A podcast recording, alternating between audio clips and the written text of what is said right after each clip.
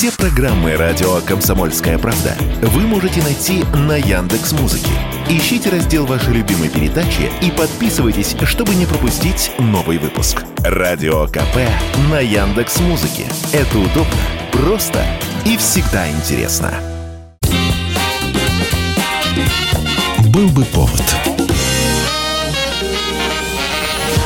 Здравствуйте, я Михаил Антонов, и эта программа «Был бы повод» с рассказом о событиях, которые происходили в этот день, 7 апреля, но в разные годы. 1926 год, 7 апреля. Покушение на жизнь Бенита Муссолини. В отца итальянского фашизма стреляет британка Виолетта Гибсон. В Италии нет оппозиции. За несколько лет, которые понадобились Муссолини пройти от лидеров чернорубашечников до главы страны, уничтожены практически все, кто мог бы противостоять режиму. Кто смог, уехал, кто не смог, либо посажены в тюрьму, либо казнены. Кто не с нами, тот против нас, говорит Муссолини. alcune clausole di alcuni trattati di pace. Однако недовольные правительством Дуче были. В 1925-м задерживают социалиста Тито Дзанибони. Его арестовывают в номере отеля с оптической винтовкой в руках. Выясняется, что Тито масон, хотел совершить покушение на Бенита, и это дает предлог Италии закрыть в стране все масонские ложи и дает еще больше власти Муссолини. В апреле 1926 года, 7 числа, когда Муссолини в окружении толпы идет после выступления в Риме, из стоявших на обочине зевак выходит 50-летняя женщина, поднимает пистолет и стреляет в Дуче. Пуля лишь оцарапает нос Муссолини. Других выстрелов не будет, оружие заклинит, а стрелявшую быстро скрутят карабинеры. Арестованной женщиной окажется душевно больная Виолетта Гибсон, которая скажет, что стреляла в Бенита Муссолини, чтобы прославить Бога. Сам Муссолини уже вечером по радио сделает заявление, что с его стороны было бы глупо умереть от руки старой уродливой женщины. Гибсон не казнят, хотя за покушение ей грозила именно эта мера наказания. Ее депортируют на родину, в Великобританию, где она проведет в психиатрической клинике все оставшиеся ей еще 30 лет жизни. А в 1926 году Муссолини переживет еще два покушения на свою жизнь. 1930 год, 7 апреля. Стране Советов нужна бесплатная рабочая сила. Задачи пятилетки никто не отменял, а некоторые регионы страны по-прежнему, как при царе, находятся в статусе либо неосвоенных, либо малозаселенных. В этот день появляется постановление Совета народных комиссаров «Положение об исправительно-трудовых лагерях». Через какое-то время появляется Главное управление лагерей, и люди узнают и заучивают еще одну аббревиатуру – ГУЛАГ. Вы, граждане, сюда пришли как правонарушители. Но мы вас встречаем как людей, которые включаются в выполнение величайшего в мире задания правительства. Изначально исправительно-трудовые лагеря – это мера наказания для всех. Туда можно попасть и по политической статье, и, например, за растрату.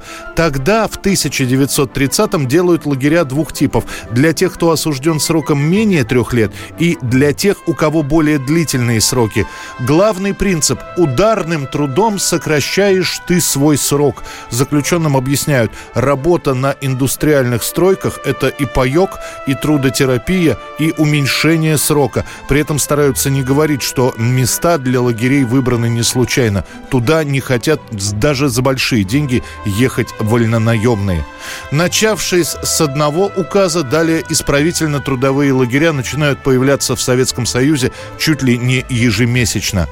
Какой статьи осужден? 116 Еще какая? Еще не знаю. А 35-я? Нет. Забыл? Нет. Третьяков Николай Никифорович. По какой статье осужден? 35 Еще какая? 162 Насколько? 5 Какая судимость? Вторая. Ну да, вторая. Даже сам спутал, не помнишь? А ну вспомни, какая судимость. Вторая. Заключенные трудятся на всех крупных стройках СССР, сами организовывают небольшие поселки-колонии, которые со временем превратятся в промышленные города. На ближайшие четверть века заключенные ГУЛАГа – главная бесплатная и постоянно пополняемая рабочая сила страны. 1946 год, 7 апреля. Спустя почти год с окончания Великой Отечественной войны на карте Советского Союза появляется новая территория, бывшая территория Восточной Пруссии, в соответствии с Потсдамским соглашением передана СССР, и теперь это Кёнигсбергская область. Семь веков господствовали на этой земле, захваченные у славян, потомки немецких псов-рыцарей – они превратили каждую пять земли в крепость. Под своим историческим названием Кёнигсберг и Кёнигсбергская область в составе СССР эта территория просуществует всего несколько месяцев.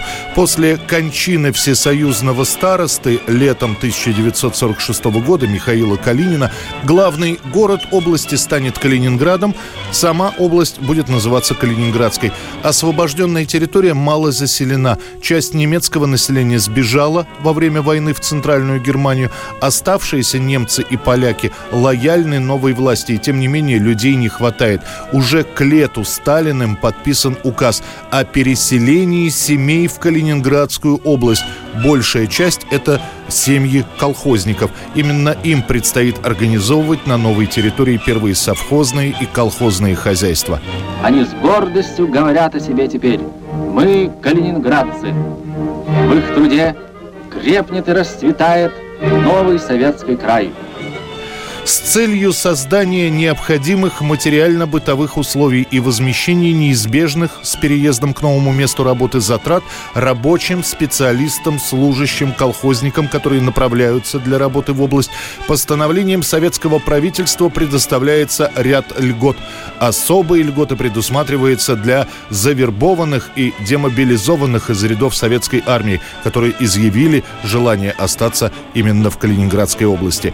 Приехавшие получают подъемные, жилье, освободившееся от уехавших немецких семей. Практически до конца года переселенцам не нужно тратить денег на еду. У них военный паек третьей степени.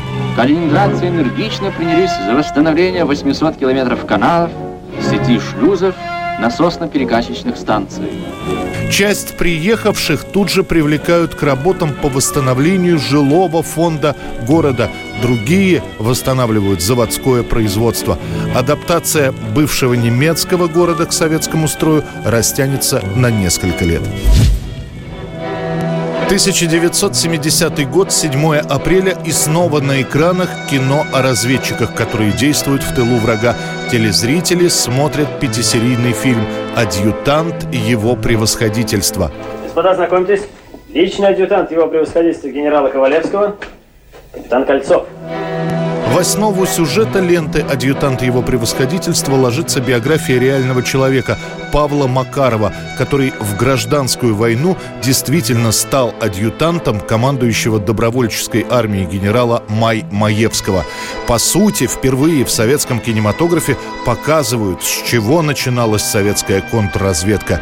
Чекист Кольцов, внедренный к белогвардейцам, хорошо образован, эрудирован и вообще не похож на канонического бойца Красной Армии. Да и белогвардейцы не шаблонные, а хитрые и умные враги советской власти. А и с кем же они воюют? Одесса знает. Скачут по полю, пуляют друг в друга. А хлеба им дай, коня им дай, сало дай.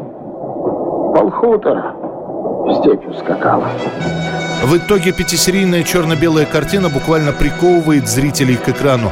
Лента окажется настолько успешной, что уже под конец года будет отмечена несколькими государственными наградами, а Юрий Соломин, который, по сути, впервые сыграет главную кинороль в своей карьере, тут же становится популярным на весь Советский Союз и сразу же получает звание «Заслуженный артист РСФСР».